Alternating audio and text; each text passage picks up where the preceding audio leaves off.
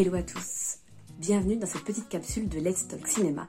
Je suis Sabrina Ciné-Pierce, la voix du podcast Let's Talk Cinéma et pour cette saison 2, on a décidé de faire chaque semaine un petit portrait, une capsule d'une personne qui va marquer l'histoire du cinéma. Aujourd'hui, cette capsule est dédiée à Leni Riefenstahl. Qui est-elle On l'appelait la grande prêtresse des dieux. Pourquoi?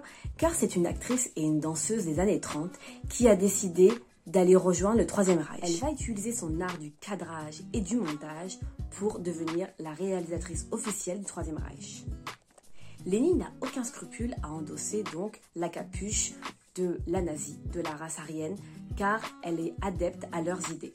Elle va utiliser son art du cadrage et du montage pour devenir la réalisatrice officielle du Troisième Reich. Bon, il est vrai que Hitler va en être ravi. Pourquoi? Parce qu'elle va dépeindre un portrait des camps de travail complètement erronés. Elle va montrer une version idyllique et bucolique pour montrer au peuple allemand comment se déroulent les camps de travail.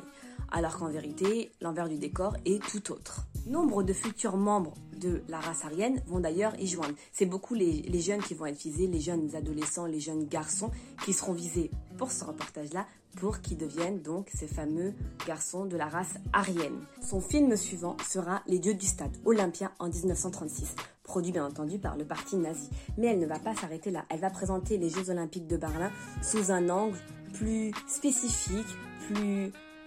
comment dire plus favorable à la race aryenne. C'est ça qu'elle vise, la race aryenne, l'excellence, la supériorité. Donc, elle va avoir, au lieu d'avoir les 18 caméras comme précédemment, au lieu d'avoir 20 assistants réalisateurs, non. Elle va demander à avoir 34 caméramens qu'elle va disséminer partout autour du stade pour qu'ils puissent capturer les moments des médaillés d'or allemands. Attention, parce que dedans, elle va vouloir s'attarder à chaque fois avec sa caméra sur les 33 médaillés d'or allemands, donc la supériorité de la race aryenne.